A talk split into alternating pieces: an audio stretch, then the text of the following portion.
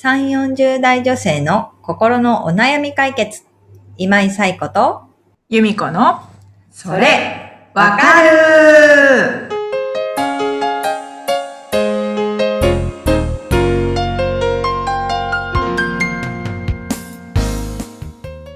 はい。というわけで、えー8月第3週のそれわかるが始まりました。こんにちは。あ、おはようございますか。おはようございますかな。ねおはい。ということで、えー本日もお悩みをお寄せいただきましたので、早速、由美子さんご紹介をお願いいたします。はい。のっぽさん、45歳の方からです。はい。義理両親との同居話が出ており悩んでいます。結婚するときに、実はもろ手を挙げて賛成しているわけではない、など心ないことを言われ、なるべく近づかないように生活していました。夫も両親の態度にかなり怒っていたので、義理実家に寄りつかないことについては同意しています。20年近くほぼやりとりがない中、義母の認知症が進んでいると義父から突然連絡が来て、一人では生活がままならないので一緒に住んでほしいと言ってきたのです。私はノーと答えましたが、やはり夫にとっては実の親。悩んでいるようで昨夜相談を受けました。夫には二つ上に姉がいますが、遠方に嫁いでいるので自分が見るしかないと思っているようです。夫の力にはなりたいけど、義理両親との同居には反対です。どのように伝えたら分かってもらえるでしょうか？というお悩みをいただきました。はい。のっぽさん、ありがとうございます。ということでね、あの、義理の両親との同居の話が出てるっていうことですよね。まあ、はい。結婚をするときにね、あの、ちょっと反対されたっていうことで、心ないことを言われたっていうことでね、そ当時はすごく、まあ、ショックだったし、うん。怒りもね、ご主人もかなり怒ってたっていうことなのでね、まあ、このね、20年近くも、ほぼやりとりがない中で、あの、突然一緒に住んでほしいって言われたら、それはもうびっくりですよね。うん。あの、とりあえずの答えはノーにうん。なっても仕方ないのかなっていう気はしました。で、えっ、と、まあ、お悩みね、深いのかなと思いつつ、あとはご主人的には早く結論出したいとか、いろいろあるのかなとは思うんですけれども、あのーもう少しですね、情報をいろいろと整理したりとか、うんあの、していから結論を出していくっていうことが大大事なのかなっていうことは感じました。で、うんあの、今ね、のっぽさんたちとその義理の実家がどのぐらいの距離なのかとかっていうのはちょっとわからないですけれども、遠いのか近いのかとかね、ちょっとわからなかったんですけれども、えっ、と、一緒に住む以外に本当に選択肢はないのかなっていうところですよね。うんうんで、あとは認知症が進んでるって言っても、まあね、ここに書いてないだけで、たくさん情報を持ってると思うんですけれども、どのぐらいの、その、認知症が進んでて、まあ、介護、要介護何なのかとか、うんあとは地域のそういうサービスをどのぐらい使えるのかとか、まあそういうサービスがそもそも地域にあるのかとか、まあこのね、あのご時世なので全くないってことはないと思うんですけど、あのそういうこう、使えるリソースがどのぐらいあるのかっていうこと、それから遠方に住んでるとはいえ、あの義理のお姉さんですよね。ご主人のお姉さんさんは今回の件について、まあどう考えてるのかとか、なんかそのあたりも含めて、いあの、いろんな情報を整理して、で、本当に住む以外に選択肢はないのかとか、今のこの生活を続けながらできる援助はないのかとか、そういうところを考えた上で、もう一度、どうご両親、義理のご両親を、の介護を、あのに携わっていくのかっていうことをご主人とまず話す。ご主人も、えーご両親と話す。あとはそこにはお姉さんも交えて話した方がいいのかなとは思うので、話すっていうところの後に結論が出るのかなっていう気はしました。今はね、あの、義理のお父様からの一緒に住んでほしいっていう要望があって、それを叶えるためにどうするか。まあ自分がその要求を飲むのか飲まないのかっていうところに、うん。あの、なってしまってて、どう伝えようってなってると思うんですうんけれども、うん一緒に住まなくても介護ができる方法がもしかしたらあるのかなっていうのも思ったりしたので、なんかそのあたりをきちんと整理した上で結論を出していくっていうことがいいのかなとは思います。で、もちろんご主人もね、のっぽさんのその心情っていうのは、ね、20年もね、あの、あまり連絡取らなかったっていうところも、ご主人も取らなかったのかなと思うんですけど、あの、うん理解はあると思うんですよね。なので、うん、逆を言えばね、義理のお父さんも、あの、多少は察してるところはあるのではないかなとは思うんですよね。でも、それでも、まあ、頼まなければいけないぐらい、義理のお父さん自身も、まあ、ね、切羽詰まった状況なのかなっていうところもあるんですけどね。でも、あの、だからといって家族だけで何とかしようってする必要はないのかなと思うので、一度情報整理して、まあうん。家族でね、あの、遠方に住んでるとはいえ、お姉さんとか、まあお姉さんがうんね、嫁いでらっしゃるということなので、あの、お姉さんご家族の意向とかも踏まえて、あの、決めていかれてはいかがでしょうかっていうところですかね。で、その上ででもやっぱりどうしても住まなければいけないっていう時に、どう気持ちの折り合いつけたらいいかっていうところは、あの、また考えていく必要はあるのかなっていうのは思います。ただ同居したとしても、例えば24時間お母さんの介護をずっとしなければいけないということではなかったりもすると思いますし、うんうん。まあね、一緒に住むっていうこと自体がまあストレスになるとは思うんですけれども、どう一緒に住むのかっていうこともまた違ってね、うん2世帯なのか、もう一緒に住んでご飯とかの準備を全部のっぽさんがしなきゃいけないとか、ご主人と分担していけばいいのかとか、そういうこともまたちょっと、それによっても心情が変わってくると思うので、うん、なんか一度情報を整理して、まず使えるリソースを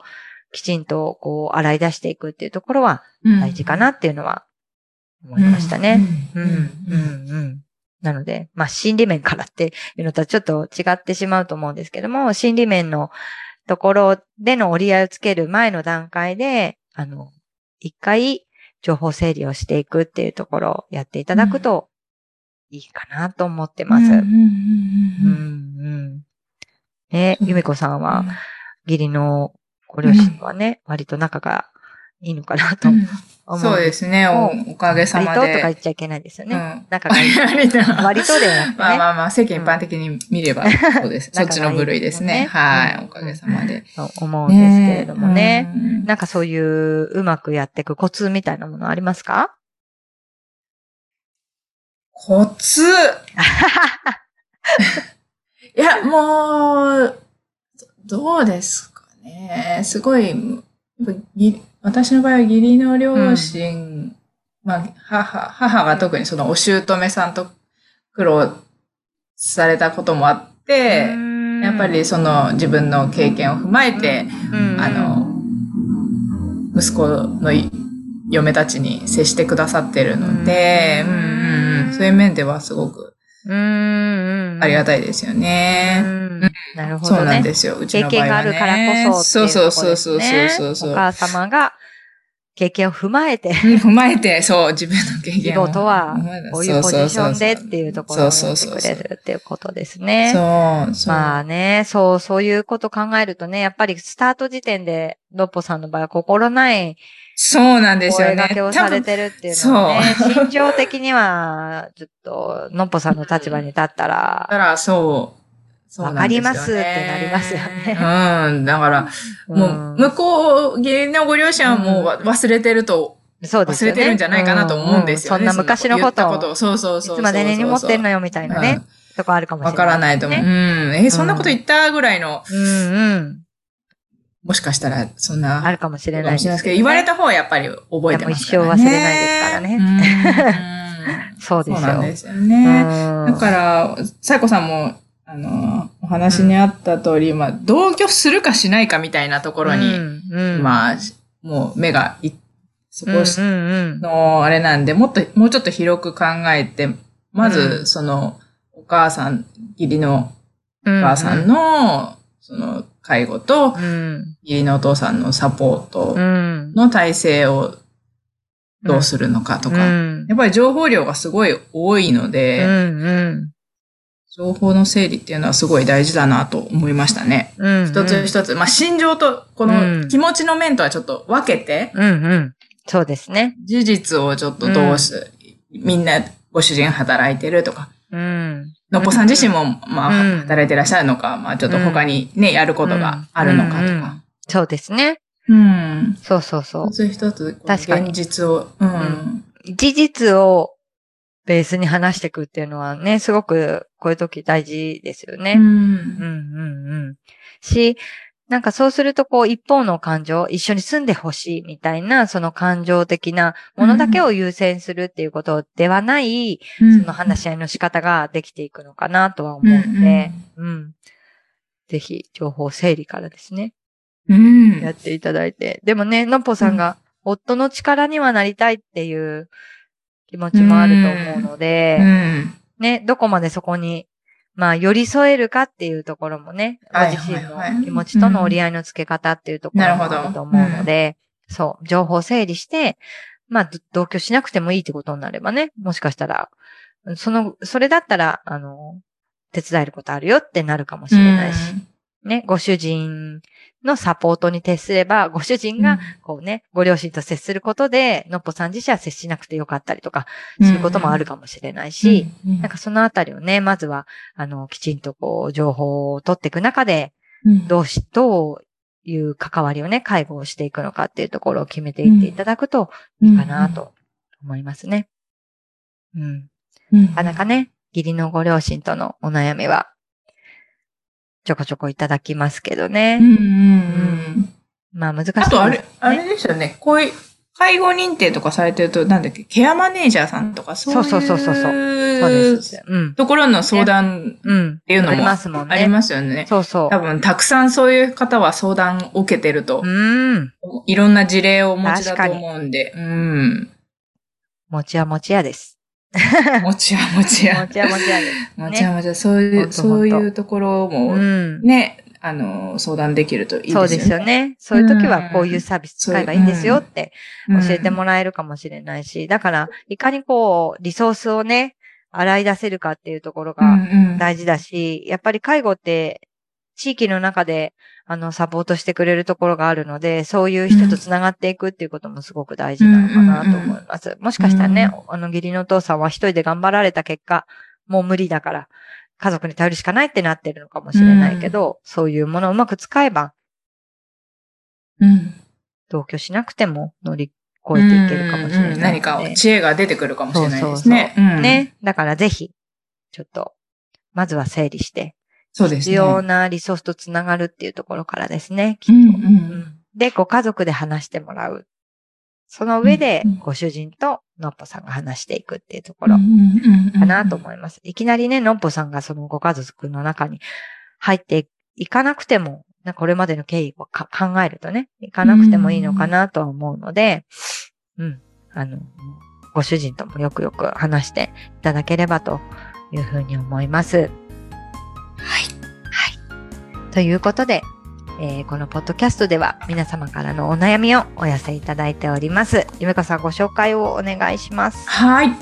番組では皆さんからのお悩みをお待ちしております。番組ポッドキャスト各エピソードページのページにリブラボラトリ公式 LINE の URL を載せています。公式 LINE を登録後、メニュー画面よりお悩みを投稿してください。皆様からのお悩みお待ちしております。お待ちしております。